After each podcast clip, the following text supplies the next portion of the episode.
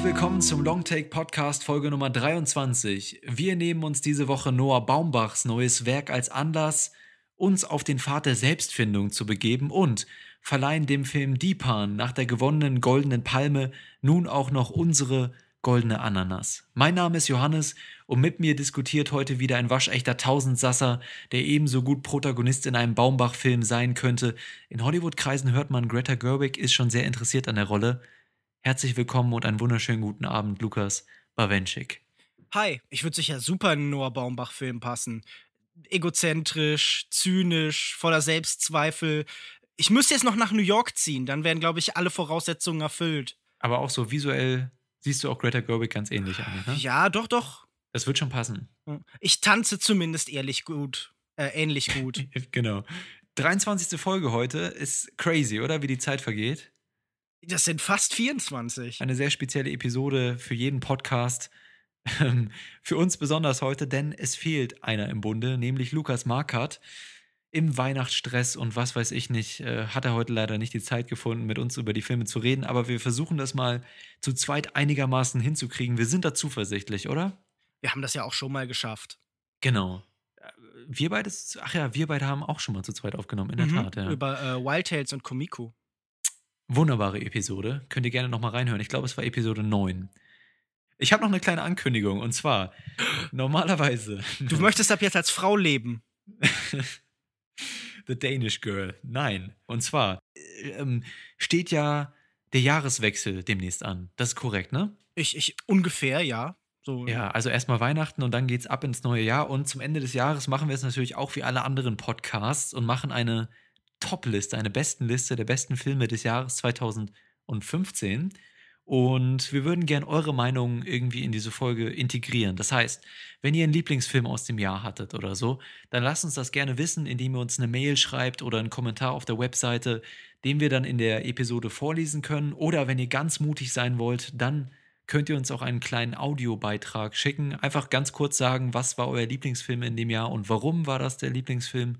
Und dann schneiden wir das gerne in den Podcast rein und wir würden uns sehr darüber freuen, wenn wir ein paar von euren Meinungen dann auch in der Episode unterbringen könnten. Das ist doch eine wunderbare Idee, oder? Es gab in diesem Jahr viele tolle Filme, aber das Beste sind natürlich unsere Hörer. Uh. uh. Spürst du, wie dir ganz warm ums Herz wird? Und auch in anderen Regionen. Nun, nun, nun, nun, nun. Kommen wir nun, wie nun. Nils Bohmhoff sagen würde. Kommen ich habe keine Ahnung, was Nils Bohmhoff sagen würde. Nun würde er sagen. Kommen nun. wir zu unserer ersten Filmbesprechung und zwar reden wir über Mistress America. Das ist nicht etwa ein neuer Superheldenfilm von Marvel, sondern der neue Film von Noah Baumbach. Und damit ihr einen Eindruck davon gewinnen könnt, was das genau für eine Art Film ist, hören wir einmal kurz in den Trailer rein. Bis gleich. Hi, hier ist Tracy Fishko. Ich gehe hier in New York aufs College. Meine Mom sagte, ich soll mich melden. Äh, meine Mom wird deinen Dad heiraten. Wollen wir uns treffen? Kennst du den Times Square? Tracy! Der Times Square ist so verrückt. Ja, oder? Ich kenne niemanden, der hier wohnt. Außer mich. Ich kam am Busbahnhof an und dachte sofort, hier muss ich unbedingt wohnen. Das ist der Times Square. Stylisch. Ja, oder? Ich arbeite freiberuflich als Innenarchitektin. Kennst du das Bowery Hotel? Oh mein Gott, ja. Also, wenn du circa einen Block weiter nach Süden läufst, kommt an der Ecke ein Laserhaarentfernungscenter. Wahnsinnig hip. Das Wartezimmer ist von mir. Genau so sollte eine junge Frau von heute leben und ihre Freiheit auskosten. Brauchen wir Beweisfotos von jeder Sekunde unseres Lebens? Muss das wirklich sein? Sie tat alles und nichts. Wenn du nicht weißt, was du verkaufst, kauft es keiner. Was verkaufst du denn? Na, viele Dinge. Für mich war sie wie New York. Ich bin Autodidaktin. Weißt du, was das bedeutet? Ja. Dieses Wort habe ich mir auch selbst beigebracht. Mir werden ständig Ideen geklaut. Würde Noah Baumbach aus seinen Figuren Superhelden machen, hätten sie wahrscheinlich die unspektakulärsten Superfähigkeiten, die man sich vorstellen kann. Ultra-Selbstzweifel, Laserzynismus, oder Mega-Egozentrik. Die titelgebende Mistress America kommt in seinem neuesten Film deshalb auch nicht wirklich vor, sondern bleibt eine fixe Idee im Kopf von Brooke, gespielt von Greta Gerwig. Die ist zwar keine Superheldin, aber hält sich wenigstens für super. Für ihre zukünftige Stiefschwester Tracy, gespielt von Lola Kirk, College-Studentin mit literarischen Ambitionen, wird sie trotzdem bald zur Inspirationsquelle Nummer 1 und das in doppelter Hinsicht. Zum einen lässt sie sich von der Energie der quirligen Stadtneurotikerin anstecken, die manchmal wie ein menschlicher Twitter-Feed wirkt. Andererseits verarbeitet sie sie bald zu einer Figur in ihrer neuesten Geschichte, was nicht unbedingt auf große Gegenliebe stößt. Yoko, mit Mistress America kommt in diesem Jahr schon der zweite Film von Noah Baumbach in die deutschen Kinos. Mhm. Den ersten, gefühlt Mitte 20, haben wir in Folge 12 des Podcasts besprochen und waren, um es vorsichtig zu sagen, alles andere als angetan. Jetzt sitzen wir hier und sind fast schon euphorisch angesichts von Mistress America. Meine unfassbar eloquent formulierte Frage an dich. Hä? Ja, es ist ein Mysterium. Noah Baumbach ist ein Mysterium. Nein, ich glaube, man kann die beiden Filme ja sehr gut vergleichen, denn Noah Baumbach hat ja häufig mal dieselben Themen, diese ganze Selbstfindungsgeschichte und die wird auch wieder in diesem Film hier behandelt, in äh, Figuren, überspitzten Figuren darstellt, die sich meistens ein bisschen tollpatschig anstellen, unsicher sind, aber auf der anderen Seite auch immer wieder eloquent und fast so ein bisschen besserwisserisch dann am Ende auch rüberkommen. Ja. Und ganz anders macht das dieser Film hier auch nicht. Er ist nur deutlich sympathischer und inspirierender in seiner Machart. Und ich glaube, dass es ganz essentiell damit zusammenhängt, dass er hier wieder mit Greta Gerwig zusammenarbeitet, seiner Lebensgefährtin ja auch. Die haben den Film zusammen geschrieben, wie es bei Francis H. auch schon der Fall war, von dem ich zumindest auch sehr begeistert war.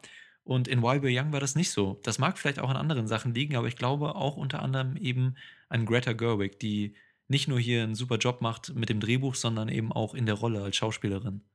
Ich persönlich tue mir halt normalerweise mit Noah Baumbach sehr schwer und war von meiner Reaktion, als ich diesen Film äh, bei der Deutschlandpremiere in Hamburg beim Filmfest gesehen habe, unfassbar irritiert. Also ich habe damals dann auch tatsächlich geschrieben, okay, ich habe gerade einen äh, Noah Baumbach-Film gesehen und mochte ihn.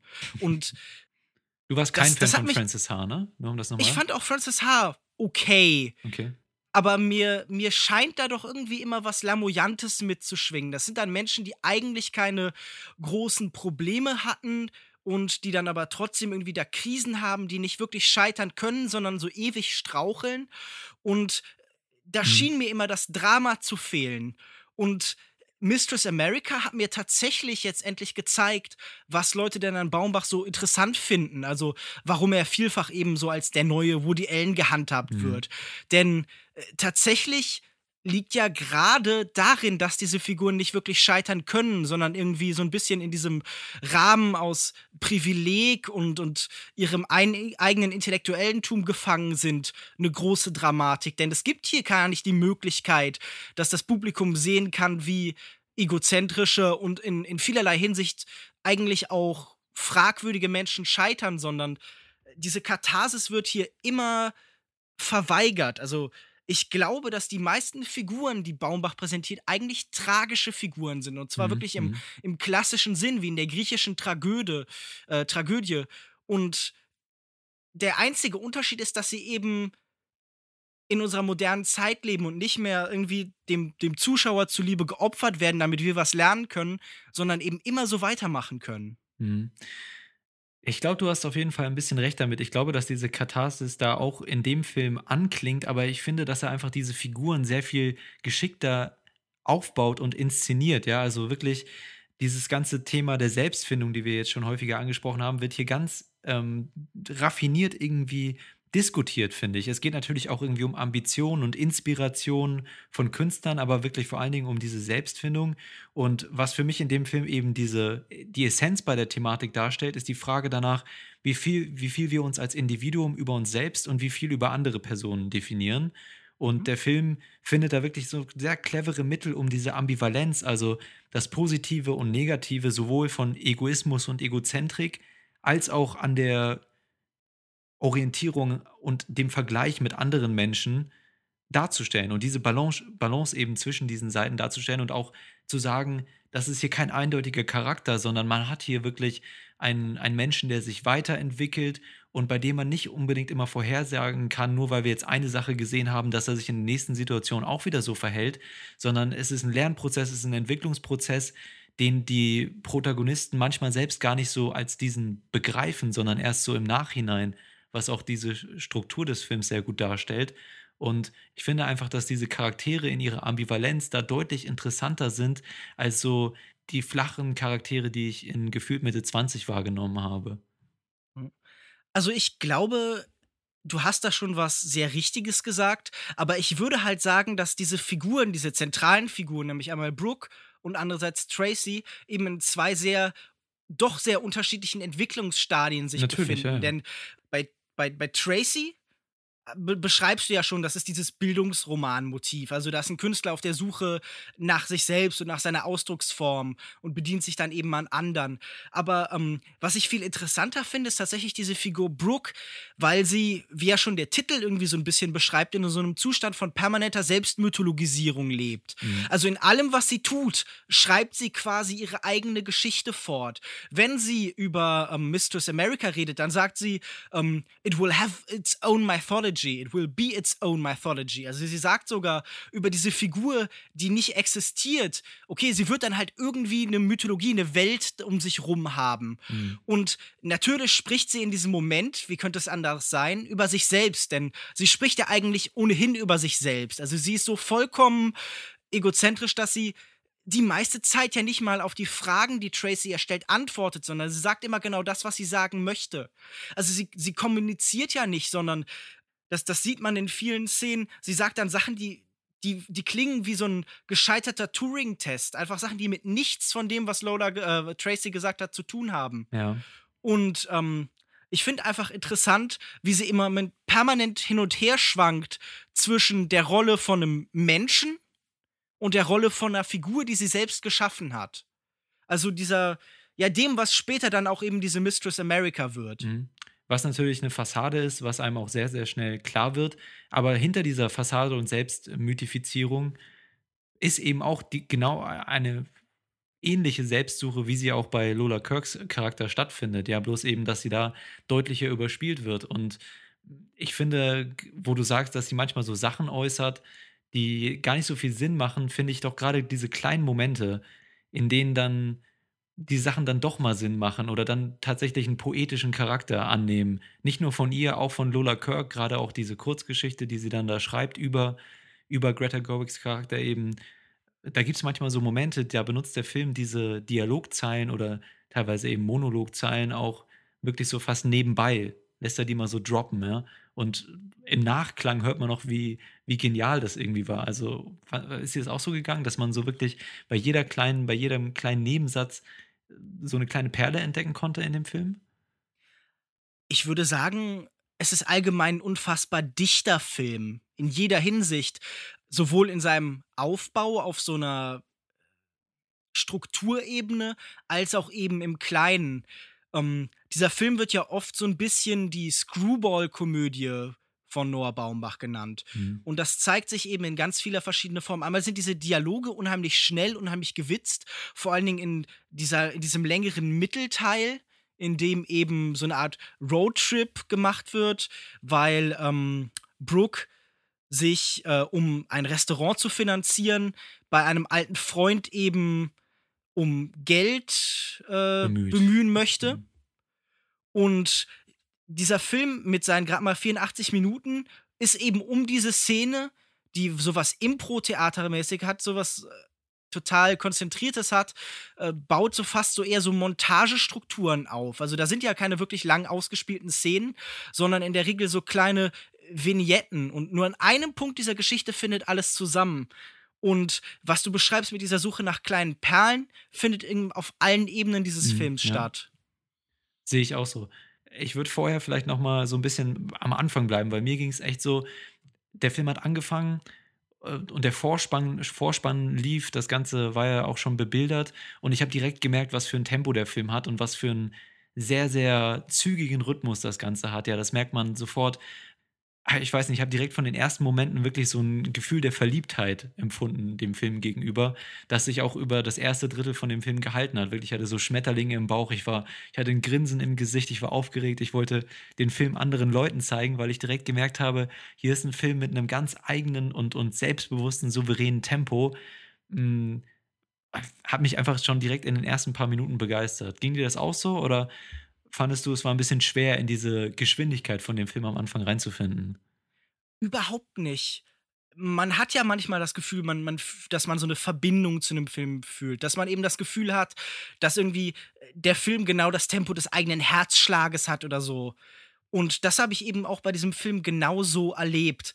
Und das war ganz befremdlich, weil ich mir mit Baumbach immer so schwer getan habe, weil da immer so viel Distanz war, weil ich immer gedacht habe, was für furchtbare Menschen, was für furchtbare Figuren. Selbst bei, bei Filmen, die eigentlich sehr gut angekommen sind, wie The Squid and the Whale oder irgendwie Greenberg oder auch bei Francis Ha, war bei mir immer unheimlich viel Distanz und ich habe diese Filme als kalt empfunden und als, als zynisch und diese, diese Figuren schienen mir so fern und fremd und mhm. verkopft auf eine Art und Weise, wie ich niemals sein könnte, nämlich in einer Weise, die destruktiv auf das eigene Leben wird.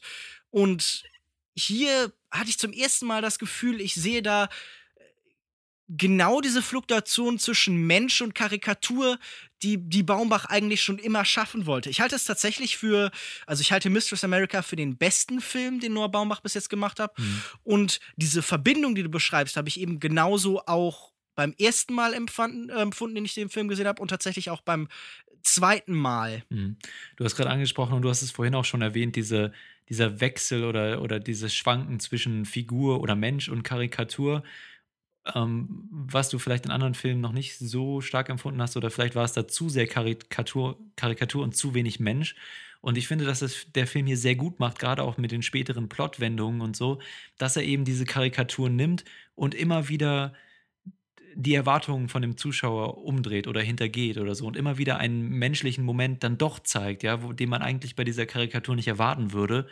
Und genauso wie bei diesen Nebensätzen in den Dialogzeilen, sind das auch wieder wirklich manchmal nur so kleine Momente, so kleine Blicke, die einem das offenbaren, ja, oder dann vielleicht auch mal eine längere Auseinandersetzung. Aber ich finde, das macht der Film ganz geschickt, dass er eben immer wieder Aspekte zu einem späteren Zeitpunkt hervorholt, um eine Aussage darüber zu tre treffen, wie komplex doch der Mensch eigentlich ist, der ja eigentlich erstmal so sehr karikativ gewirkt hat.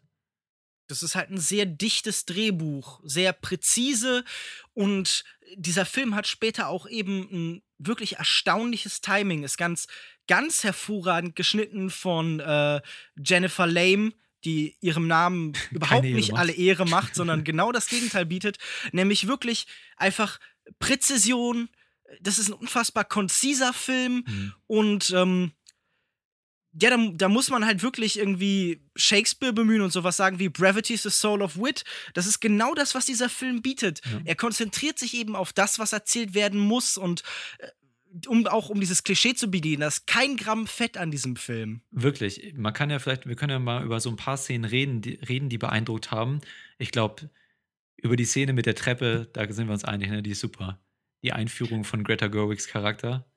Mhm. Als sie am, quasi. Am Times genau, Square. Sie treffen sich am Times Square und äh, sehen sich zum ersten Mal. Ich weiß gar nicht, ob wir schon gesagt haben, Greta Gerwigs Charakter soll die Schwester werden von Lola Kirks die Charakter. Stiefschwester. Die Stiefschwester, genau, weil die Eltern oder der, die Mutter von, von der einen und der Vater von dem anderen heiraten sollen. Und da treffen sie sich zum ersten Mal und sie sieht sie zum ersten Mal und kommt eine sehr lange Treppe runter am Times Square und begrüßt sie schon viel zu früh. Also Greta Gerwigs Charakter Brooke begrüßt Tracy viel zu früh und hat dann noch einige Stufen vor sich und das Ganze wirkt dann so ein bisschen awkward und passt auch wunderbar zu diesem Charakter, der so einerseits sehr souverän ist und das Ganze sehr gut überspielen kann, aber dann doch irgendwie die ganze Situation ein bisschen unterschätzt hat, ja. Und das das ist einfach eine super Einführung für den Charakter, für, für, den Charakter und auch von der Kameraarbeit ist das halt mal eine Szene, wo der Film auf einmal stillhält, ja, und das merkt man dadurch, dass der Film vorher die ganze Zeit sehr schnell geschnitten hat und dann in diesen wichtigen Momenten hält er dann einfach mal still und einem wird wirklich diese ganze Tragweite dieser Bildkomposition bewusst. Es und ist halt einfach unfassbar ökonomisches Erzählen. Ja. Was man eben tatsächlich auch sagen muss, ich musste bei diesem Film viel und regelmäßig lachen. Mhm, ja. Der Humor von Baumbach war mir sonst immer zu, zu kalt, auf, auf so eine distanzierende Weise zu bemüht und da, da schwang dann auch immer was so sehr äh, prosaisches und angestrengt intellektuelles mit in diesem Witz. Also das war alles so, was das mehr zu so einem höflichen Kichern oder so zu so einem inneren äh, Lachen geführt hat. Aber hier muss ich tatsächlich laut lachen an vielen Szenen. Das sind einmal sehr, so sehr präzise One-Liner und Witze, die so offenbaren sind äh, für ihre Figuren und die tatsächlich auch immer sowas angenehm äh, ja, es, es, sind natürlich keine, es, da sind keine Wahrheiten unbedingt, die ans Licht kommen, aber es sind gute, gute Alternativen zur Wahrheit, die ja, eben dargeboten werden. Ich muss sagen, ich bin ja auch jemand, wie wir alle bereits wissen, der wenig lacht im Kino, gerade bei Komödien. Aber das hier ist wirklich so die Komödie für mich. Ich habe wirklich die ganze Zeit gegrinst und musste einige Male sehr, sehr lange kichern und, und lachen. Also es ist wirklich ein lustiger Film. Ich bin übrigens Autodidakt. Das erste, was ich mir beigebracht habe, war das Wort Autodidakt. Ich kann mir allerdings auch vorstellen, um ein bisschen deine erste Frage, mit der du eingeleitet hast, wieder aufzugreifen, dass das vielleicht für eine andere Zielgruppe unerträglich sein könnte.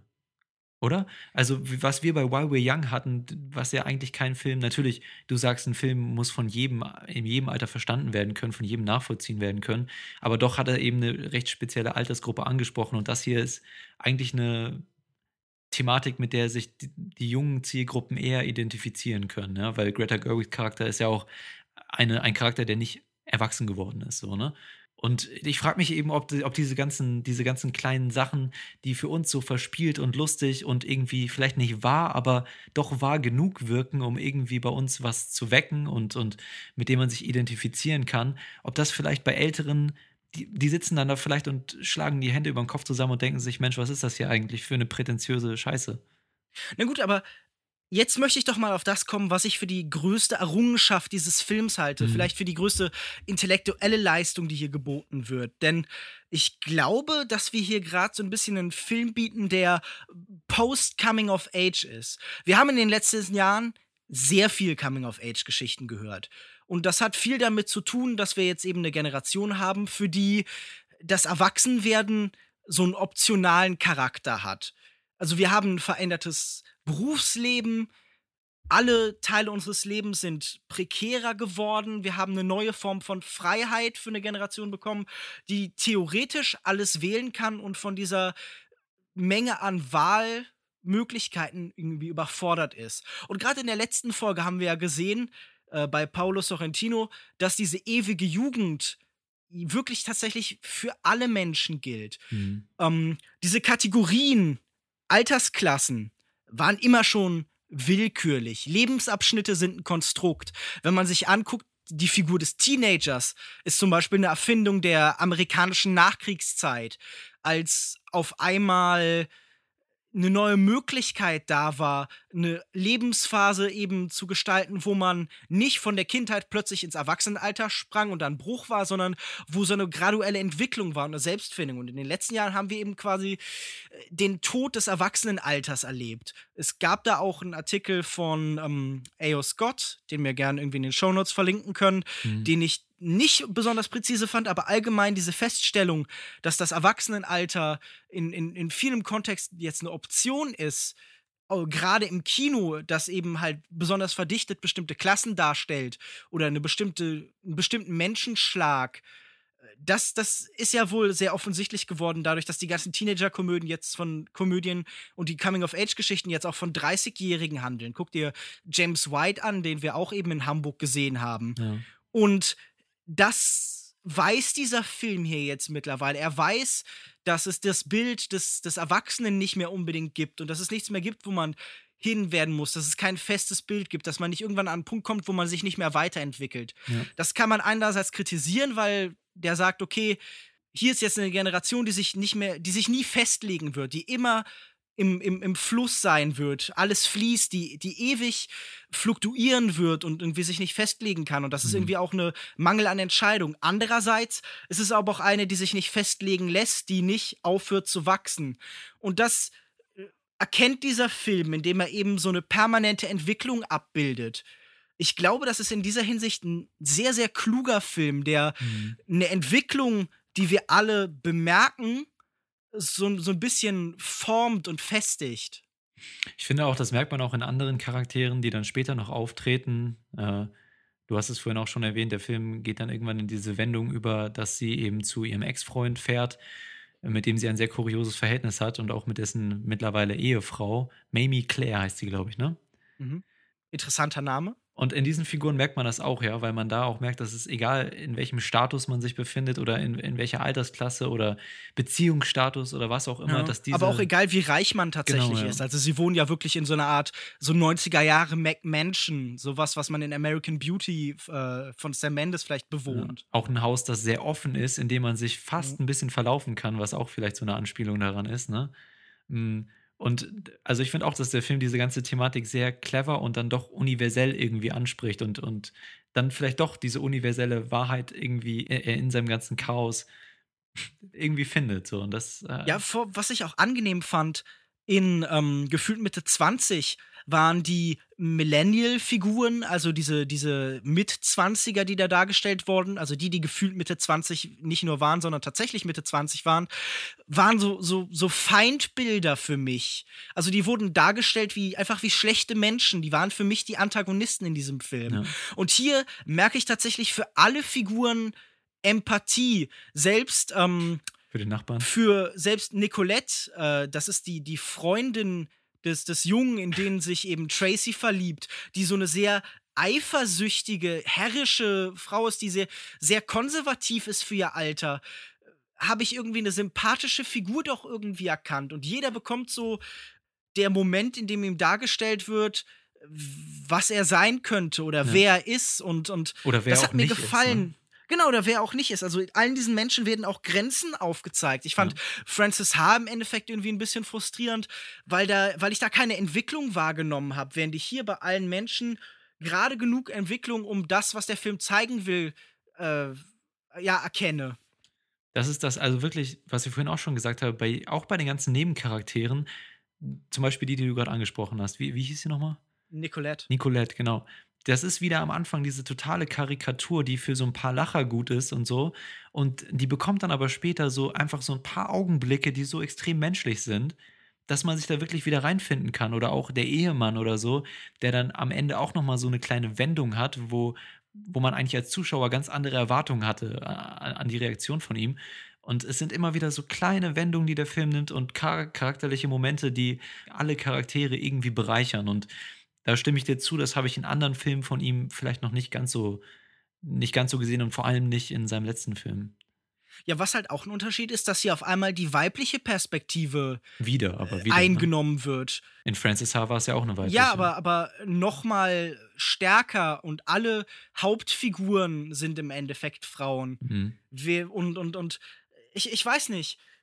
Die, das, das ändert natürlich nichts an der Tatsache, dass, dass Baumbach immer noch so ein Woody Allen ist und dass es weiße, privilegierte Großstadtbesitzer, äh, Großstadtbewohner und vielleicht manche von ihnen später auch Großstadtbesitzer sind, die da dargestellt werden. Das, das ist halt noch eine Frage, die, die ich stellen würde. Kann man diesem Film denn vorwerfen, kann man Noah Baumbach und seinem Kino denn vorwerfen, dass er irgendwie bourgeois ist, dass da immer so Ennui äh, gefeiert wird und dass das da immer ja, so reichen Probleme verhandelt werden oder ist hier was, das auch tatsächlich, äh, ja, diese, diese, Frage nach der Universalität, gilt die auch zwischen den Klassen oder würdest du sagen, das ist nur so ein auf das Alter bezogen universeller Film? Nee, ich denke, das ist generell. Natürlich diese ganze Thematik, ich meine, das Thema, die Thematik der Selbstfindung ist ja die mit. Das ist ein Luxusproblem. Also gar nicht eigentlich, weil natürlich in ärmeren Regionen oder so werden Berufe vielleicht vorgegeben. Es gibt gewisse Chancen nicht, ja, die, die können nicht ermöglicht werden.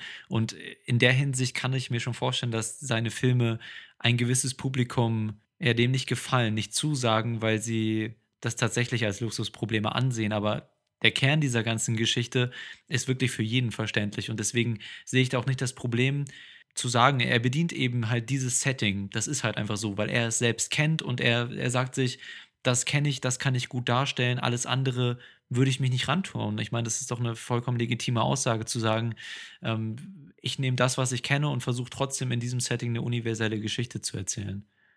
Ich würde nämlich eben auch vor allem sagen, dass er ja sich über diese, dieses Befindlichkeitsmilieu, in dem es dann irgendwie darum geht, sich selbst zu finden und irgendwie äh, Yoga zu machen und, und irgendwie besonders schön zu essen und alles muss Ja. bio und organisch sein. Also da ist ja auch immer viel Spott in dem Ganzen. Ja. Und ich habe das Gefühl, hier erreicht er das erste Mal ein Level, wo er seine Figuren auch tatsächlich irgendwie verwunden kann, wo er tatsächlich zeigt, in dieser Haltung ist auch irgendwas Überhebliches und vielleicht auch irgendwie was Destruktives und Gefährliches. Fall, ja. mhm. Und das, das, das war angenehm, dass hier jemand ist, der auch irgendwie es schafft, tatsächlich Selbstkritik über seine Filme zu äußern. Aber andererseits wieder diese Ambivalenz. Nicht nur destruktiv, sondern eben egozentrik, in manchen Situationen auch hilfreich und, und konstruktiv für den eigenen Charakter.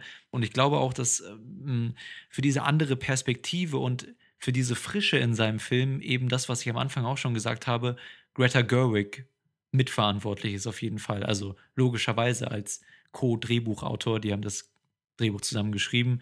Und ich glaube, dass sie da auch für die eine oder andere etwas jugendlichere Perspektive, für die eine oder andere eloquente mh, hm, Dialogzeile, aber auch für einfach so generell eine frische Perspektive auf jeden Fall verantwortlich ist. Und auch im Schauspiel. Also das, was sie hier abliefert, ist auch was, was sie bisher noch nicht so gemacht hat. Also in Frances Ha hatte sie ja im Prinzip die Rolle gespielt, die hier Lola Kirk spielt. Ja, diese verunsicherte, unschuldig genau. und harmlos und ja, hier ist sie mehr Täter als Opfer in manchen Sequenzen. Ja, und dann aber auch wieder umgekehrt in anderen Sequenzen. Ja. Und vor allen Dingen muss sie hier eine extreme Bandbreite darstellen. Das am Ende auch, was wir gerade gesagt haben, eben aber am Anfang auch eine extreme Souveränität, die aber in manchen Situationen dann bröckelt, ja, wie auf dieser Treppenszene oder in anderen Situationen, wenn sie mit etwas konfrontiert wird oder so. Da finde ich, macht sie das super, einfach in der Mimik und in der Gestik und in ihren Reaktionen immer diese Ambivalenz darzustellen und dann zum Beispiel auf der einen Seite mit so einem ganz souveränen und einnehmenden Lächeln Lola Kirk bei der Hand zu nehmen und in das Nachtleben von Manhattan zu entführen und dann auf der anderen Seite starke Verunsicherung mit überheblicher Empörung irgendwie darzustellen. Also ich finde, sie muss hier sehr, sehr auf sehr, sehr vielen Hochzeiten tanzen und das macht sie auf jeder dieser Ebenen perfekt, finde ich. Und äh, dabei dürfen wir natürlich auch die anderen Darsteller nicht vergessen, allen voran Lola Kirk, ja. die sich hier in ihrer zweiten großen Rolle nach äh, Gone Girl, in der sie ja irgendwie eher eine kleine Rolle noch Hattest spielte, du das noch auf dem Schirm? Ich hatte das gar nicht mehr so richtig. Erst in der Recherche zum ja. Film. Naja, aber auf jeden Fall würde ich sagen, auch sie schlägt hier wirklich mit einem mit einem Knall eben in dieser Filmszene auf und und und bietet was ganz Erstaunliches, nämlich äh, eine Figur, die schwankt zwischen Imitation und dem Nachahmen und Orientieren an anderen und eben dem Prozess dem, des Aufbaus einer eigenen Identität. Also ja. auch im Spiel gleicht sie sich an mancher Stelle dann eben ganz stark an Greta Gerwig an, um später dann idiosynkratischer und, und, und mit eigener Identität eben aufzutreten. Und das ist wirklich ein, ein ne schönes Spannungsfeld, das sie da eben bieten kann. Und auch in der Dynamik zwischen den beiden sehr, sehr interessant. Ne? Also ich finde, die beiden ergänzen sich als Charaktere. Das ist, das ist immer so ein bisschen wie so ein Pendel. Ne? Wenn die eine in die eine Richtung schwingt, dann schwingt die andere in die andere Richtung und dann dieses Zusammenspiel der beiden, was ich man in manchmal eben dann auch erst in der Retrospektive, weil der Film einem ja durchaus so die ein oder andere Motivation bis zu einem gewissen Zeitpunkt ein bisschen verheimlicht, ist eben diese Dynamik dann immer sehr, sehr interessant und gegensätzlich, aber auf der anderen Seite auch irgendwie herzlich. Und das ist, ich weiß nicht, mir fehlen die Adjektive hier. Wollen wir vielleicht noch mal zum Ende hin auch ein bisschen auf das Ende vom Film eingehen? Wir spoilern natürlich nichts, aber der Film hat so auf der Mitte ungefähr, würde ich schätzen, einen relativ starken Bruch, wo es eben von den von dir bereits angesprochenen Montagen in Manhattan dann zu einem recht festen Standort rübergeht, eben zu dem Haus von Brooks Ex-Freund, wo sie dann da eben aufschlagen zu viert mit der ganzen Entourage.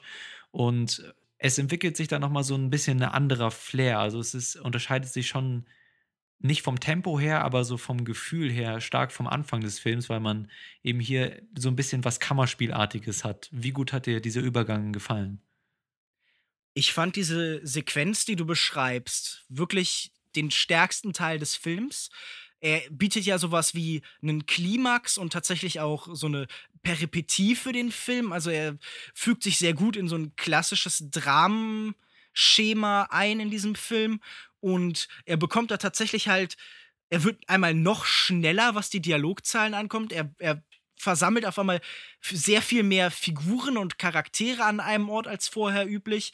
Und ähm, handelt wirklich ganz schnell so eine ganz große Anzahl von Ereignissen ab nacheinander ja, mich, mich hat diese Sequenz am ehesten an sowas Wortwillhaftes erinnert, an sowas, was man in einem Marx Brothers Film vielleicht erwarten könnte. Da wird ein Witz gemacht und dann antwortet eine Figur, die von der Seite ins Bild läuft und dann kommt von der anderen Seite eine Figur über Kreuz und dann läuft im Hintergrund jemand die Treppe hoch und dann schwenkt die Kamera zur Seite und da sitzt dann noch jemand, den man eigentlich schon irgendwie, wo man dachte, der wäre schon längst verschwunden und ähm, ganz schnell wechseln die Loyalitäten und, mhm. und, und dann, dann wird die Figur von dem unterstützt und der kommt auf einmal noch dazu.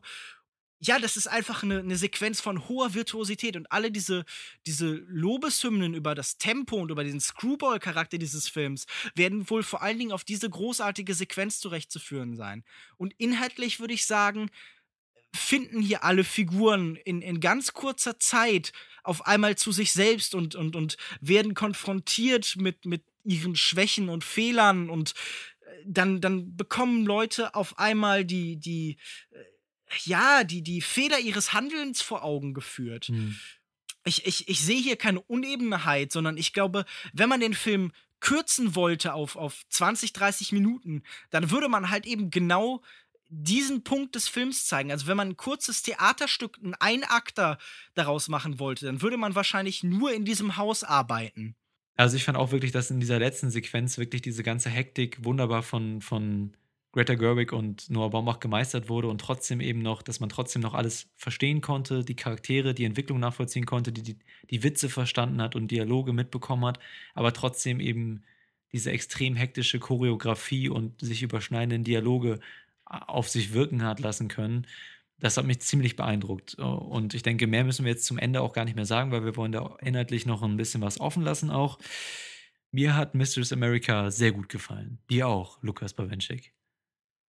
Ähm, ja, tatsächlich hat mir der Film auch sehr, sehr gut gefallen. Ich, wie schon gesagt, halte ich es für den besten Film, den Baumbach bis jetzt gemacht hat. Ich glaube, er erreicht mit diesem Film hoffentlich ein äh, neues Stadium in seiner Karriere, in dem er eben sich so ein bisschen lösen kann von dieser Milieubeschreibung und äh, was Neues schaffen kann, irgendwie äh, sich stärker bei anderen Genres, bei anderen Konzepten bedienen kann, um eben seine Formel äh, und seine Formelhaftigkeit aufzubrechen. Und das ist mit diesem Film wirklich hervorragend gelungen und ich hoffe, er bleibt dabei und fällt nicht in Schemata zurück und wird zu einem Woody Allen, der alle paar Jahre vielleicht einen guten Film macht. Denn ja, das, das, das ist ein Film, der mich hoffnungsvoll stimmt. Und ich würde sagen, er hat sehr wenige Schwächen. Ich weiß nicht, ob er mir vielleicht doch nicht zu unkritisch mit seinen Figuren umgeht, ob er nicht irgendwie an manchen Stellen äh, doch noch ein bisschen hätte nachbohren können, sich noch mal kritischer auseinandersetzen könnte und dieser Selbstmythologisierung so ein bisschen äh, einen Riegel vorschieben könnte und den Mythos noch weiter auf lösen müsste und diese Verdichtung an manchen Stellen vielleicht ein bisschen weniger weit treiben können, um diese Figuren atmen lassen zu können, damit dieses Fluktuieren zwischen Karikatur und Mensch noch mal besser gelingt. Aber insgesamt ist es wirklich ein hervorragender Film, ein sehr lustiger Film, ein präziser Film. Ich würde 4,5 von 5 Sternen geben. Ja, was soll ich sagen? Ich war begeistert von dem Film. Ich war verliebt in den Film, wie ich auch bereits berichtet habe. Deswegen von mir ganz klar fünf von fünf möglichen Sternen. Wir haben ja schon über die ganzen Sachen geredet, die uns begeistert haben. Ich würde vielleicht nochmal sagen, dass das wirklich auch ein Film ist und du hast ihn ja mittlerweile auch zweimal gesehen, den man sich tatsächlich zweimal anschauen kann, weil er ist knackige 85 Minuten lang. Das ist etwas, was ich an einem Film liebe, wenn er sich wirklich mal unter anderthalb Stunden hält und mit einem guten Tempo da durchgeht. Das ist hier der Fall. Es sind sehr, sehr viele schnelle Dialoge, es gibt sehr viele Charakterwendungen weil es einfach alles sehr schnell geht. Und ich glaube, dass bei einem zweiten Mal, wenn man sich das etwas ruhiger ansehen kann, dann noch einem sehr, sehr viele kleine Details auffallen, die einem vielleicht nochmal extra ein Grinsen irgendwie ins Gesicht zaubern. Oder Auf jeden so. Fall. Gut, das war unsere wundervolle Diskussion zu dem wundervollen Film Mistress America. Und wir kommen jetzt zu dem Gewinner der Goldenen Palme, wurde in Cannes ausgezeichnet. Wir haben den Film bereits auf dem Filmfest Hamburg gesehen, sogar in Anwesenheit des äh, Hauptdarstellers. Deepan ist der Film, da reden wir jetzt drüber, aber bevor wir es tun, hören wir einmal kurz in den Trailer rein. Bis gleich.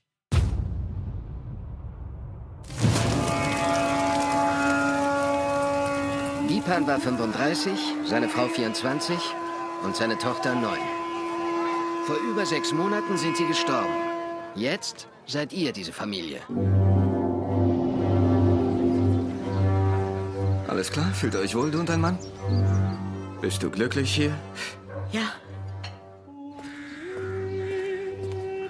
Sie ist nicht meine Tochter. Und er ist nicht mein Mann. Das ist alles eine Lüge. Wer sind die? Verbrecher.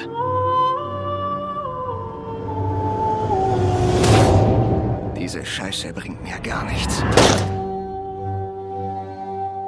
Ihr Götter. Sorgt dafür, dass wir hier keine Probleme kriegen. Und macht, dass alles gut wird.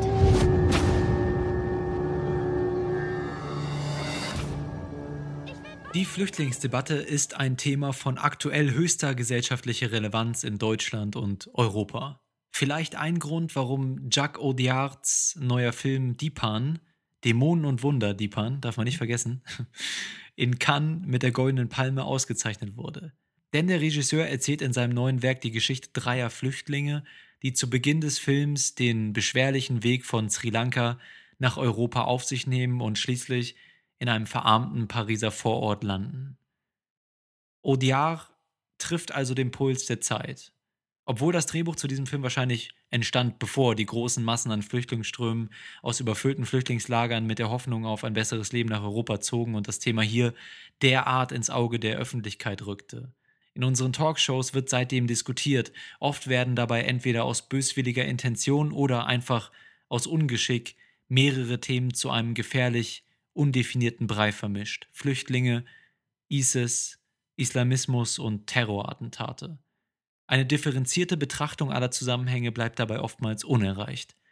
Jacques Audiard verbindet nun in seinem neuen Film erneut Flüchtlinge mit extremer Gewalt. Ist sein Film also in Anbetracht der aktuellen Lage nicht ebenso ungeschickt und vielleicht auch zu mutlos, eine klare Aussage zu treffen? Oder vermag er es tatsächlich, das Publikum mit einer kontroversen Darstellung der gesellschaftlichen Stellung von Flüchtlingen und vor allem deren Integration in unsere Gesellschaft zum Nachdenken anzuregen? Wie viel Wert steckt tatsächlich hinter diesem von Kritikern vergoldeten Werk? Lukas Bawenschik. Ich halte Dämonen und Wunder, Dipan, oder einfach Dipan, den werden wir jetzt im weiteren Fall einfach Dipan nennen, Genau. nicht für einen sonderlich bedeutsamen und ästhetisch wertvollen Film. Ich glaube, er trifft, genau wie du beschreibst, einen Zeitgeist. Man hat das Gefühl, da wäre ein wichtiges Thema, aber ich glaube nicht, dass äh, nur weil ein gewichtiges Thema da ist, auch automatisch ein wertvoller, ein gewichtiger, ein bedeutender und vor allen Dingen ein, ein, ein künstlerischer Film entsteht. Es gibt in Deepan interessante Ansätze, aber ich glaube, dass er in seinem Versuch, Realität abzubilden, scheitert und wie du beschreibst, indem er Einwanderer und Gewalt unmittelbar miteinander verknüpft, auch auf so eine ganz unangenehme Weise zu einem reaktionären Film wird. Also ich finde, dass diese Verbindung zwischen Flüchtlingen und dieser extremen Gewalt auch extrem unglücklich, gerade in Anbetracht der aktuellen Ereignisse, mit denen man ja als Filmemacher nicht unbedingt rechnen kann, aber trotzdem oder nichtsdestotrotz ist es ja eine, eine Verbindung, die hier in den Film gezogen wird. Und ich frage mich da, was, das habe ich mich ganz häufig in diesem Film gefragt, was soll da jetzt eigentlich die Aussage sein? Also natürlich erzählt der Film irgendwie so ein bisschen was darüber, wie schlecht Flüchtlinge integriert werden, die nach Europa kommen, ja, und sozialisiert werden und behandelt werden, also wie die Gesellschaft auch auf sie reagiert, wie sie sie eben in bestimmte Rollen drängt. Genau, das ist definitiv ein Thema in dem Film, was schon irgendwie angesprochen ist, aber ich sehe es auch so wie du, nur weil das als Thema da ist, heißt es nicht, dass der Film da irgendwie wertvoll aufarbeitet. Also ich, ich verstehe das gar nicht. Ich sehe natürlich diesen aktuellen Zusammenhang. Flüchtlinge sind aktuell, Flüchtlinge sind in dem Film die Protagonisten, aber mehr sehe ich da eigentlich, ich, ich sehe da nicht diese große gesellschaftliche Bedeutung in dem Film, ehrlich gesagt. Und war auch vom Handwerklichen her ein bisschen enttäuscht. Wenn du nochmal zurückgehst auf diese Frage, was erzählt uns der Film, dann würde ich sagen, er erzählt vor allen Dingen zwei Sachen. Er erzählt von Gewalt, die Menschen erfahren und dann mit sich tragen. Also wir, wir lernen hier eine Figur, äh, Dipan, und eben diese, ja, diese Flickenteppichfamilie, die ihm so Patchwork, ange, ne? an, diese Patchwork-Familie, Im wahrsten Sinne des Wortes, Wortes. die, die ihm da angeheftet wird. Und Deepan ist äh, genau wie der Darsteller, der ihn verkörpert, Kämpfer für die tamilischen Tiger in Sri Lanka gewesen. Und jetzt trägt er diese Gewalterfahrung mit in das Land, in das er zieht. Er ähm, begegnet in diesem Banlieue, in dem er jetzt leben muss, in diesem in dieser gewalttätigen, von Gangs beherrschten Vorstadt, erfährt er dieselbe Gewalt, die er schon vorher festgestellt hat. Und dieser Film versucht gleichzusetzen, die Gewalt, die eben solche Menschen unmittelbar erfahren und die systemische, politische Gewalt, die ihnen angetan wird. Aber er, er macht das so verwaschen. Er, er schafft keine konkreten Feindbilder oder Gegner. Er, also er hat kein Freund-Feind-Schema, was vielleicht irgendwie in manchen Fällen sogar als das Wesen des Politischen gesehen wird, sondern macht so einen kruden Brei, in dem dann halt Einwanderer gegen andere Einwanderer kämpfen, weil eben die Konditionen, die ihnen aufgezwungen werden, so schlimm sind. Und ich halte das einfach für keine sonderlich interessante Schilderung, die da stattfindet. Also, das ist alles so auf den ersten Blick offensichtlich und das, was vertieft wird, halte ich für weitestgehend falsch. Ja. Und den zweiten Aspekt, den dieser Film eben bespricht, der vielleicht ein bisschen interessanter ist, der sich auch auf so einer Metaebene abspielt, ist, dass ähm, Menschen, die in eine neue Kultur kommen, eine Rolle einnehmen und selber zu Schauspielern werden. Und das macht er hier in diesem Film, indem er so eine Doublette hat. Denn, wie schon beschrieben, Antonita-san, Jesuta-san, Sehr der Darsteller, der eben, Dankeschön, dieser Darsteller, der eben Deepan spielt, hat dieselbe Erfahrung oder zum Teil dieselbe Erfahrung gemacht. Er beschreibt in Interviews, es wären 50% autobiografisch hier, was er in seinem Leben getan hat. Er spielt es hier nochmal da und diese Menschen müssen sich, weil sie in der Gesellschaft ankommen, ja, müssen quasi eine neue Version von sich selber spielen. Sie nehmen diese Rollen an von Menschen, die eigentlich gestorben sind, nehmen ihre Pässe an. Ja. Und es geht ihm hier um diesen performativen Charakter, den Migration immer hat. Also, wer in eine neue Kul- Kultur kommt, muss eine andere Version von sich selbst spielen. Also zum Beispiel muss er hier auf einmal irgendwie Sachen verkaufen oder als Hausmeister dienen, während er vorher halt im Krieg gekämpft hat. Und ich, ich glaube, dass er diesen Job und dieses Leben auf eine gewisse Weise nicht ernst nehmen kann. Er, er, das kann ihm ja nicht, nicht wirklich erscheinen, sondern das muss ja wie eine Scheinwelt wirken, was da passiert. Wenn da Menschen in Frieden leben, wenn alles, was er kennengelernt hat oder was er in letzter Zeit kennengelernt hat, eben Gewalt ist.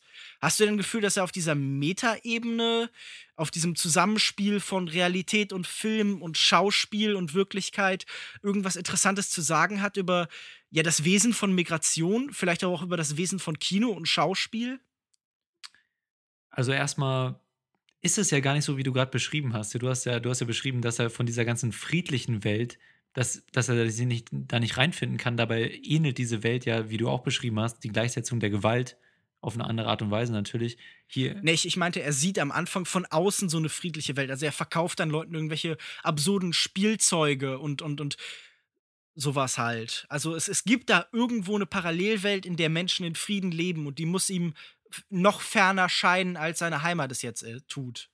Ja, also man merkt das natürlich schon hier an der Wahl der Schauspieler. Du hast es auch schon angesprochen, dass man hier eben jemanden castet, der diese Entwicklung und diese Reise und diese Integration in eine andere Gesellschaft und auch sehr schlimme Dinge als Person selbst erfahren hat und, und erleben musste und bringt dann natürlich allein schon ins Schauspiel unmittelbar eine sehr realitätsnahe Note mit rein und die vielleicht auch einer der interessanteren Aspekte an dem Film ist, sein Schauspiel und auch ein bisschen die Dynamik zwischen ihm und den und seiner vermeintlichen Ehefrau und seiner vermeintlichen Tochter äh, in dem Film auf dieser menschlichen Ebene. Ich glaube, dass der Film jetzt sich nicht besonders viel Mühe darin gibt, irgendwie ein besonders akkurates Bild oder vielleicht gibt er sich viel Mühe, aber ich finde, er ist nicht besonders erfolgreich darin, ein, ein universelles Bild von Flüchtlingen ähm, darzustellen, gerade mit den Entwicklungen beziehungsweise von Flüchtlingen und de deren Integration in eine europäische Gesellschaft, weil der Film gerade zum Ende hin sehr, sehr Überspitzt. genau wird. abdriftet. Er stellt zwei Sachen nebeneinander. Er fängt an in so einer Art, wie auch immer geartetem Sozialrealismus. Das tut er auch, indem er sich an der Realität bedient, indem er Method Acting quasi auf die Spitze treibt und so eine Doppelung zwischen äh, Figur und Darsteller schafft. aber er macht es auch, indem er eben mit natürlichem Licht arbeitet und irgendwie halt sich in so einem stark zugespitzten Naturalismus erfreut. Und später schlägt das Ganze dann um und bekommt so einen Thriller-Charakter tatsächlich oder einen Actionfilm-Charakter. Das hat mich in gewisser Weise, und ich weiß, das ist ein kurioser Vergleich, an äh, Adam Egoyans Remember erinnert, wo wir auch zwei Filme so nebeneinander stehen haben, die plötzlich so ineinander umschlagen und beiden Filmen damit schaden. Mhm. Aber um allgemeiner nochmal auf dieses Thema zu kommen, glaube ich, dass dieser Film einem sehr populären Irrtum aufliegt. Nämlich, dass, wenn man die Bedingungen des Films so nah wie möglich an die Realität bringt, dass man damit Realität in seinem Film schafft. Und das halte ich für Irrtum. Ich glaube, Filme bedienen sich heute immer mehr an der Wirklichkeit. Ähm, ich habe einen Artikel darüber geschrieben, wie dieses Label Based on a True Story von tatsächlich besonders große Relevanz ist für Oscar-Filme. Und ich glaube, wir sehen jetzt, dass das auch in Cannes der Fall ist. Und das Problem damit ist, dass nicht Wahrheit entsteht, weil man vermeintlich Wahres irgendwie wiederholt im Kino, sondern das ist eine andere Sprache, das ist eine andere Welt. Und jedes äh, Absaugen von wirklichen Ereignissen im Kino führt nicht zu mehr, sondern zu weniger Realität, weil dadurch der Film sich so stark an den Zeitgeist bindet und was ja eben an Universalität verliert und schnell eben sich wie ein Ereignis der Vergangenheit anfühlt. Und ich glaube, gerade dieser Film, Dämonen und Wunder, ist jetzt schon überholt von eben den Alltagsbildern und, und ja. das, das, das ist ganz unangenehm zu sehen, wenn man den eben jetzt sieht, dass er sich schon anfühlt wie ein Produkt der Vergangenheit. Ich glaube auch einfach, dass äh, Jacques Audrillard hier nicht das nötige, die nicht formal experimentell und interessant genug arbeitet, um tatsächlich Dämonen und Wunder darzustellen, sondern einen, einen sehr ordinären und sehr uninteressanten Film zeigt, ja. der halt äh, politische Inhalte bietet, aber nicht politisch ist. Wenn wir vielleicht über das Thema kurz diskutieren würden, äh, wir haben ja schon so ein bisschen darüber gesprochen, ob das für uns denn ein, ein verdienter Gewinner der Goldenen Palme war. Und diese Diskussion ist ja auch anderweitig geführt worden. Das gab es ja äh, sehr streitige Punkte. Und ich würde einfach sagen, äh, nein, überhaupt nicht. Es gab gerade auch in Cannes, aber auch in diesem Jahr allgemein in der Festivalsaison sehr, sehr, sehr viel bessere Filme. Also ich würde den Vergleich gerne auftun zu so einem Film wie äh, Son of Saul von ähm, Las ja der tatsächlich gerade diese äh, formelle ästhetische Experimentierfreude aufbringt, die dieser im Endeffekt doch recht konservativ und, und konventionell erzählte Film eben einfach nicht bieten kann. Das ist, es ist einfach ein Film, der seinem Thema nicht gerecht wird, weil er nicht mutig genug ist. Das ist lustig, ne? weil gerade der Film in bestimmten Kritikerkreisen für das gelobt wird, also für seine kreative Darstellung dieser ganzen Geschichte, dass ähm, die, der den, die den Zuschauer irgendwie in so in Band zieht und so einen Zauber auferlegt und die, die Poesie der Bildkomposition und so bespricht. Ich habe das überhaupt nicht nachvollziehen können. Also nicht mal ansatzweise. Also normalerweise lese ich mir so eine Kritik durch und kann die Meinung, auch wenn es meiner Meinung entgegensteht, kann ich das nachvollziehen irgendwie. Aber da so gar nicht. Ich würde zustimmen, dass am Ende des Films versucht der Regisseur eben aus dieser Form auszubrechen, aber das missglückt ihm halt einfach thematisch komplett. Und auch wenn dann die Endsequenz, über die wir jetzt nicht explizit reden werden, äh, eindrucksvoll aussieht oder so und, und äh, es fehlt dann, dann trotzdem eben noch der Inhalt in dieser ganzen Kameraarbeit und, und die Bedeutung da drin.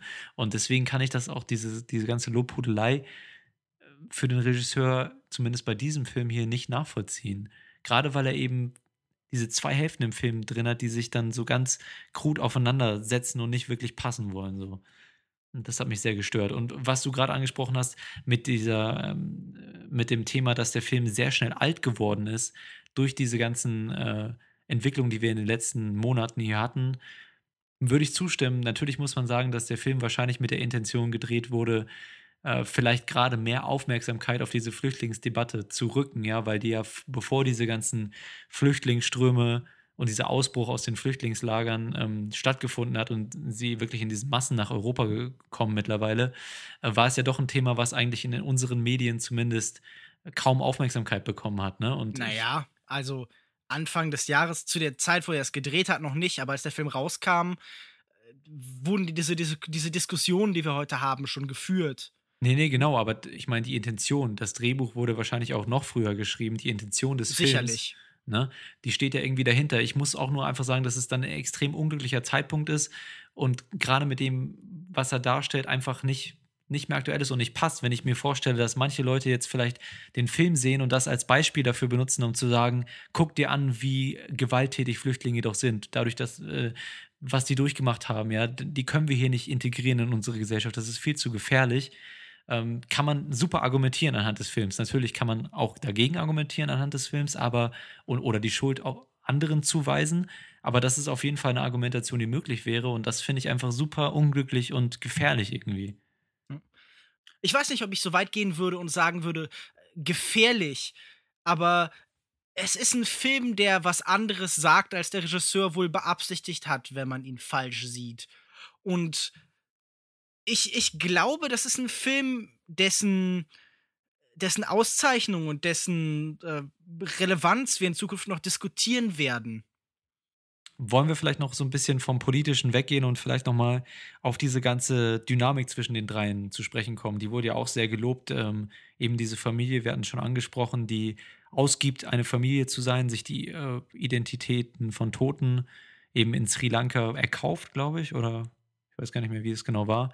Ich denke schon, ja. Übernimmt auf jeden Fall, dann nach Frankreich geht und sich als Familie dann da, äh, um aufgenommen zu werden, eben präsentiert und das auch schafft. Und äh, wie es natürlich so ist, sind das natürlich Menschen, die sich nicht besonders gut kennen und dann sich kennenlernen und auch feststellen müssen, dass es vielleicht jetzt für eine Familie nicht ganz reicht, die Empathie, die da zwischen den Leuten äh, entsteht. Und deswegen ähm, entstehen da auch Brüche in dieser ganzen Beziehung zwischen ihm und seiner Ehefrau, ja, in Anführungszeichen, und, und dem Kind, um das sie sich mhm. kümmern müssen. Jalini. Genau. Wie hat dir diese ganze Dynamik gefallen? Fandest du, dass, äh, ja, dass diese Dynamik irgendwie was sehr Menschliches in den Film reingebracht hat? Oder ging es da dir eher so wie mir, dass du sagen musstest, ich finde die Charaktere irgendwie nicht sonderlich sympathisch. Also klar, die haben was durchgemacht und so. Und ich kann mich niemals in, de in deren Lage versetzen und vielleicht auch gar nicht nachvollziehen, wie die psychisch äh, auf welche Art und Weise sie da beeinflusst wurden, aber allein so auf einer, auf, auf einer ganz einfachen Ebene konnte ich mich mit diesen Charakteren nicht wirklich verbinden. Das ist mir irgendwie nicht gelungen. Wie ging dir das da? Mir ging das im Endeffekt ähnlich. Es ist natürlich eine Zweckgemeinschaft und dass äh, Audrillard aus diesen Figuren keine Heilige macht, und, sondern auch so ein bisschen Ambivalenz und, und menschliche Schwäche erlaubt, ist ja durchaus lobenswert. Aber ich glaube, hier stößt man einfach sehr schnell an das Problem, dass es sich tatsächlich nicht um, äh, um professionelle Schauspieler handelt, sondern halt eben um nicht Laien, aber doch unerfahrene Darsteller. Keine Erfahrung, die man gemacht hat, kann im Endeffekt hier diese reine Craft, also dieses reine Können des Schauspiels mhm. ersetzen, denke ich. Es ist, ist ein Versuch, irgendwie einen Naturalismus zu bieten, wie auch immer der geartet ist. Aber ich, ich, ich ich habe im Endeffekt immer was sehr Künstliches in dem, was sie gemacht haben, erlebt. Und ihre Erfahrungen schienen immer, wenn sie was gesagt haben, so weit weg zu sein, dass es, es, es hat so den Charakter bekommen, wie wenn, wenn ich versuchen würde, mich selbst zu spielen, dann wäre das wahrscheinlich eine andere Version von mir selbst ohne Ehrlichkeit, sondern es wäre ein Konstrukt, das dann wahrscheinlich wenig mit mir zu tun hätte, wenn ich versuchen würde, mich selbst zu erfassen, weil das einfach ja, keine, nicht leicht ist, sondern sich selbst zu erfassen, ist irgendwie das Wesen großer Kunstwerke und großer Künstler und, und das ist, was das viele Menschen anstreben. Und irgendwie, wenn wir von Selbstfindung reden, dann geht es auch um Verständnis davon, wer, wer man als Person ist. Und das können diese Darsteller hier einfach gar nicht leisten. Ich sehe das auch so wie du. Ich fand das Schauspiel auch nicht überragend, wobei man sagen muss, dass Anthony Tazan, Jesu Tassan und die Frau heißt Kali Swari Srinivasan die werden sehr gelobt für ihr Schauspiel und das möchte ich Ihnen jetzt auch gar nicht absprechen. Für mich hat es nicht ganz so gut funktioniert, gerade in späteren Entwicklungen. Was mir doch ganz gut gefallen hat, waren so ein paar intime Momente zwischen den beiden, so Blicke, lüsterne Blicke vielleicht auch, aber vor allen Dingen diese Suche nach Intimität, die man als völlig alleingelassener und aus seinen Zusammenhängen zu Hause rausgerissener Flüchtling da in einer fremden Welt sucht, ja, diese Intimität und den Halt irgendwie auch in einer anderen Person. Und ich finde, das ist in manchen Blicken und Situationen doch ganz gut rübergekommen. Und da auch die Tochter hat das, finde ich, sehr gut gemacht. Also die Schauspielerin, die die Tochter gespielt hat. ich würde auch sagen, dass der Film, der Film führt ja noch einen vierten Charakter ein, ja, so ein, so ein Gangsterboss, ja, der, der dann relativ ab der Mitte des Films, glaube ich, so in den Film integriert wird. Und die Figur, da war ich mir auch nicht so ganz sicher, was ich davon halten soll. Oder den Versuch fand ich einfach auch so ein bisschen miss misslungen, dass man da irgendwie diesen, diese, diese Parallele zwischen diesem in den Banlieues aufgewachsenen Gangster, der jetzt gerade aus dem Knast kommt, und den Flüchtlingen oder, oder vor allen Dingen hier der, der Ehefrau ähm, irgendwie herstellen möchte und da irgendwie so eine Verbindung herstellt. Hat das für dich funktioniert oder, oder generell, wie siehst du diese Figur, die dann, dann noch so zum Ende hin eingef eingeführt wurde?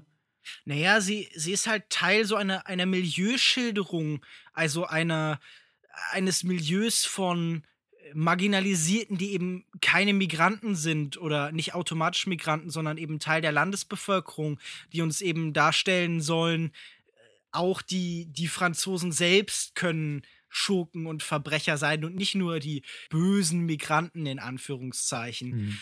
Aber das ist für mich ein Allgemeinplatz und dieses ganze Milieu, dieser wie dieser Sozialrealismus, der da sein sollte, mhm. das, das wirkte auf mich einfach so so künstlich und falsch.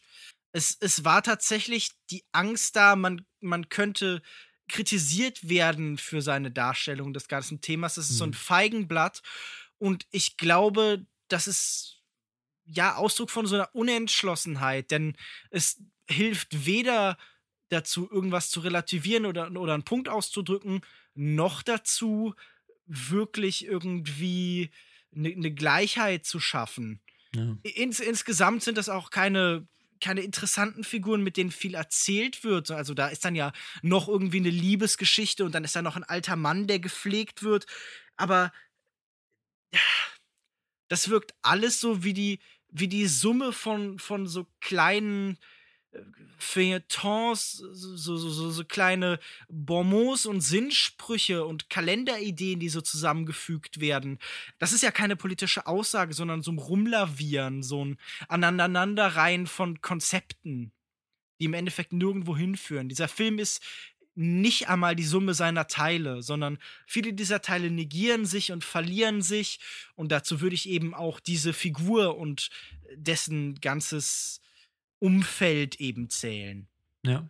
Finde ich eigentlich eine sehr schöne Beschreibung. Der Film ist nicht die Summe seiner Teile. Ich fand durchaus, dass einige Einzelteile, so einige Momente ganz gut funktioniert haben. Vielleicht auch sowas wie, äh, wenn sie die Sprache nicht können und versuchen, sich das irgendwie äh, zu übersetzen oder sich dann Reim draus zu machen aus dem, was sie jetzt machen sollen oder so. So diese Momente, wo dieser Sozialrealismus der Flüchtlinge eben dargestellt wird. Da gibt es so ein, zwei nette Sachen, die einem die einen mitführen lassen und auch ein bisschen zum Nachdenken anreden, anregen, aber insgesamt triffst du es, triffst du es, glaube ich, ganz gut damit, wenn du sagst, dass das dann sich nicht zu nichts aufbaut oder so, ja, zu keiner größeren Bedeutung. Also hätten das jetzt irgendwie die Dardenne-Brüder gemacht, dann wäre das sicher ein guter Film gewesen. Oder zumindest diese, diese Abschnitte wären dann sicher gelungen gewesen. Aber Jacques Audrillard ist ja jemand, der eigentlich eher so ja, so Genrefilme eben dreht. Also so Sachen wie äh, Der wilde Schlag meines Herzens oder jetzt irgendwie zuletzt ein Prophet oder so. Und das ist, glaube ich, einfach nicht sein Metier. Er hat da kein Händchen für. Seine Filme sind auch wenn er das gern glauben würde, einfach nicht realistisch, sondern im besten Fall bieten sie halt wirklich, wie der Titel sagt, Dämonen und Wunder. Aber hier sind eben zu wenig Wunder und zu wenig Dämonen und einfach zu viel graues Paris. zu viel Deepan. Ja, zu viel Deepan. Genau. Das ist, äh, das ist vielleicht treffender als das, was ich sagen wollte. Gut, dann kommen wir zum Fazit. Deepan, der Gewinner der Goldenen Palme. Du bist ja immer ein bisschen skeptisch, ne? Ach nee, das war bei den Sundance-Gewinnern. Geht dir das bei den Gewinnern der Goldenen Palme auch so, oder? Bist du da? Äh, manchmal. Ich, ich glaube, die Goldene Palme hatte irgendwann mal den Charakter des wichtigsten europäischen Filmpreises. Und jetzt sind wir an einem Punkt, wo immer stärker Festivalpolitik eben Einkasse kommt. Ich bin da kein Experte für und es gibt sicher Leute, die sich da besser mit auskennen, aber ich glaube, das ist sehr wechselhaft. Manche der letzten Gewinner wie Blau ist eine warme Farbe oder Tree of Life oder vielleicht Winterschlaf halte ich nicht für unbedingt optimale Gewinner, während ich andere Filme, wie zum Beispiel zuletzt ähm, Uncle bon, äh, Bonme von äh, Apichatpong Verasakul oder auch irgendwie Das Kind von den Dardenne-Brüdern oder Elephant von Gus Van Sant oder auch so Sachen wie Dance in the Dark von Lars von Trier Mhm. für absolut würdig dieses Preises halte. Und ich glaube, das ist ein Festival, das in der Regel eine gute Mischung auszeichnet aus äh, Filmen, die einen besonders ästhetischen Wert haben und Filmen, die halt irgendwie gut den Zeitgeist kommentieren. Und das sind Sachen, die sich so die Waage halten. Und ich habe das Gefühl, das droht jetzt so ein bisschen zu kippen mit den letzten Gewinnern. Hm. Aber allgemein, um zu meinem persönlichen Fazit zu kommen, Bitte. ich halte Deepan für einen mittelmäßigen Film. Ich glaube, es ist auf keinen Fall ein schlechter Film. Und wenn wir ihn hier so stark kritisieren, dann einfach nur wegen der, der Spannbreite, die liegt zwischen der Erwartungshaltung eines Goldenen Palme-Gewinners und dem tatsächlichen Endprodukt und der, und der, der Filmerfahrung, die da geboten wird. Ich glaube, er hat einige interessante Ansätze, die er nicht eben perfekt umsetzen kann. Ich glaube, er bedient sich zu stark an der Realität, um die Fiktion des Films wahrhaftig machen zu können. Und äh, deshalb würde ich insgesamt drei von fünf Sternen geben. Ich sehe das genauso wie du und gebe dem Film zwei von fünf möglichen Sternen. Wir hatten den Film ja, wie ich schon gesagt habe, auf dem Filmfest Hamburg gesehen und ich war echt nach dem Film so leer und habe den nicht verstanden. Ich habe den ganzen Hype nicht verstanden und für mich ist da weder irgendwie emotional noch intellektuell noch irgendwie auf einer politischen Art und Weise irgendwas rübergekommen, was ich für wichtig halten würde, bis auf einige kleine Momente und deswegen würde ich 1,5, doch jetzt noch, ich bin noch mal runtergegangen von 2 gerade, 1,5 von 5 möglichen Sternen geben, weil mir der Film leider nichts gegeben hat. Wenn euch der Film mehr gegeben hat und ihr uns erklären könnt, warum ihr den Film für den würdigen Gewinner der Goldenen Palme haltet, dann schreibt uns gerne einen Kommentar auf unserer Webseite longtake.de unter der Episode. Da sind es im Kommentarbereich. Da antworten wir auch gerne. Gerne auch per Mail an feedback at longtake.de oder per Twitter at longtake.de oder facebook.com slash longtakepodcast. Wir freuen uns immer über andere Meinungen. Ähm, soweit zu den Diskussionen zu Deepan und Mistress America. Ich, ich glaube, wir haben falls ihr euch für einen Film entscheiden müsstet, jetzt in der nächsten Kinowoche, dann würden wir euch, glaube ich, hier ziemlich einstimmig und deutlich Mistress America empfehlen. Äh, absolut. Deswegen ähm, lasst uns auch gerne wissen, was ihr von Mistress America haltet, wenn ihr den jetzt seht oder falls ihr den schon irgendwie gesehen habt. Ähm, da freue ich mich natürlich auch, wenn besonders viele Menschen den Film sehen. Ich habe auch vorhin äh, beschrieben, äh, was für ein freudiges Gefühl ich bei dem Film hatte und wollte den ganz vielen Leuten zeigen und werde das jetzt wahrscheinlich über die Ferien äh, und den Jahreswechsel demnächst auch noch machen. Meinen Liebsten diesen Film nahelegen äh, und selber auch noch mal sehen. Deswegen äh, sagt uns auch da, wie euch der Film gefallen hat. Und in der nächsten Woche, worüber reden wir denn da, Lukas Bawenschik? Also ich glaube, nächste Woche besprechen wir dann ähm, Blockbuster wie Hilfe, ich habe meine Lehrerin geschrumpft und vielleicht äh, die Kinder des Fechters. Was meinst du? Oder gibt es da noch irgendwas Relevantes in der Woche? Ich habe es jetzt auch gar nicht so auf dem Schirm, ehrlich gesagt. Vielleicht ich ich glaube, es gibt da noch irgend sowas. Nee, irgend, irgendwas so komisch Science-Fiction-mäßiges Ach war so, da noch, ja, aber ja. ich glaube nichts Relevantes, oder? Ich glaube nicht. Aber ich glaube, doch, ir irgendwas, ich weiß nicht, irgendwas mit Sternen war's. S irgendwas mit, mit Star. Star Star Was- was? Trek. Nee. Ach so, ja, wir reden natürlich die nächste Woche komplett über Carol. Ich habe den Film schon gesehen und er ist wunderbar. Genau, Carol reden wir auf jeden Fall drüber. Natürlich reden wir aber auch über die Kinder des Fechters. Denn in Star Wars wird auch viel gefechtet, allerdings nicht mit Degen, sondern mit dem Laserschwert. Das werden wir uns angucken und darüber berichten. Und natürlich auch über Carol reden. Du hast ihn schon gesehen in der Preview. Ich habe ihn leider noch nicht gesehen. Aber ich freue mich drauf, weil du auch schon sehr positiv angetan warst. Positiv angetan. Positiv angeturnt. Angetörnt. Nein, angetan. Ist wirklich ein sehr, sehr schöner Film, über den sich viele Worte verlieren lassen. Ach, das ist gut. Wahrscheinlich der wichtigere Film als Star Wars. Na, okay. Das sehen wahrscheinlich die meisten Menschen anders. anders. Anders, ja.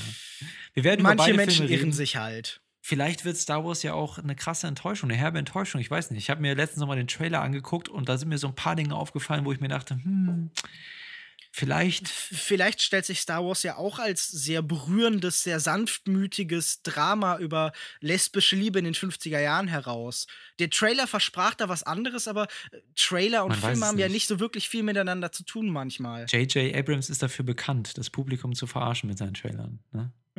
Deswegen werden wir aber euch aufklären nächste Woche, was in Star Wars tatsächlich Sache ist und auch in Carol. Darüber reden wir nächste Woche. Bis dahin findet man dich, Lukas Pawenschik, im Internet wo genau? Man findet mich auf Twitter unter @kinomensch, auf Facebook unter facebook.de/slash kinomensch, auf kinomensch.wordpress.com und viele meiner Texte auf kino-zeit.de. Wunderbar. Mich findet ihr unter Twitter at jokoda, J-O-U-K-O-D-A oder über unseren offiziellen Twitter-Account at longtake.de. Da twitter ich eigentlich die meiste Zeit drüber, deswegen folgt dem Account gerne, wenn ihr einen Twitter-Account habt und Bock dazu habt. Ansonsten war es das für diese Episode. Ich muss sagen, Lukas Markert hat mir ein wenig gefehlt. Die dritte ja, beruhigende auch. Stimme, ja. Das ist, äh, das war schon, das war schon irgendwie traurig, so ein bisschen. Ja. Schade, dass ich ihn umgebracht habe. Schade, schade. In der nächsten Woche ist er trotzdem wieder da. Ich weiß gar nicht, wie das dann funktioniert. Vielleicht als Geist oder so. Ja, so als so, ein, so, ein, so eine blaue Geistererscheinung. Das liegt an den Mediklorianern. Gut, wir hören uns nächste Woche. Ihr hört uns nächste Woche wieder. Der typische Versprecher im Longtake Podcast. Und bis dahin wünschen wir eine wunderbare Woche. Viel Spaß im Kino bei Mistress America. Vermeide Deepan. Bis zur nächsten Woche. Star Wars. Tschüss. Carol. Thank you.